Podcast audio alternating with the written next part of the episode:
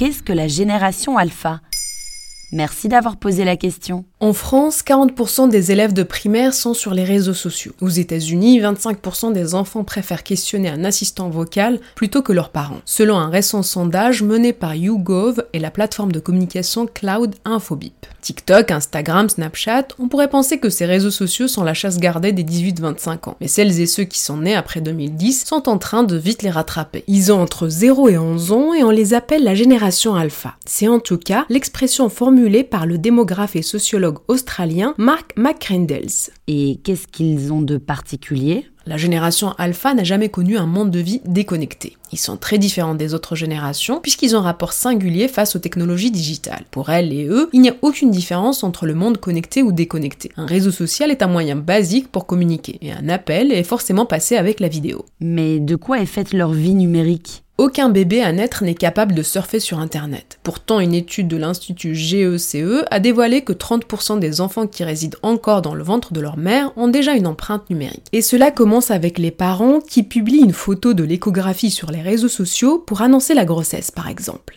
Quand ils grandissent, ils acquièrent une vraie présence. Ils postent beaucoup de vidéos et de photos. Ils recherchent la popularité. Très rapidement, ils deviennent également acheteurs en ligne. Une enquête réalisée pour la Fédération bancaire française a démontré qu'ils font leur premier achat sur Internet à 9 ans. Et puis, ils passent de consommateurs à des créateurs de contenu, c'est ça? 56% d'entre eux seraient influencés par les influenceurs, justement. Le contenu étant un moyen d'expression personnelle, il doit être authentique, transparent et sympathique. C'est pourquoi ils ont un rapport beaucoup plus émotionnel aux marques. Le moindre faux pas est vécu comme une trahison. De plus, certains d'entre eux font déjà de la publicité en étant influenceurs. Tout cela sous le regard de leurs parents qui bien souvent filment et contactent les marques. Bonjour à tous, alors on est ravis de vous retrouver pour une toute nouvelle vidéo aujourd'hui avec Elina. Extrait de la chaîne YouTube Levana Solomon's Family. Qui va nous montrer des fidget toys. Comment réaliser des fidget toys. Est-ce que je l'ai bien dit Oui, c'est ça.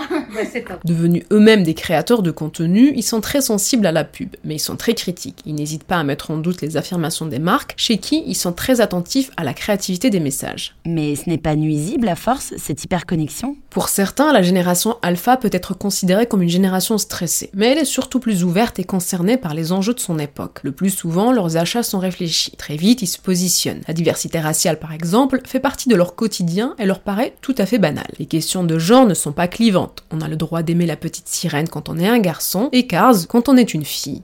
Voilà ce qu'est la génération alpha.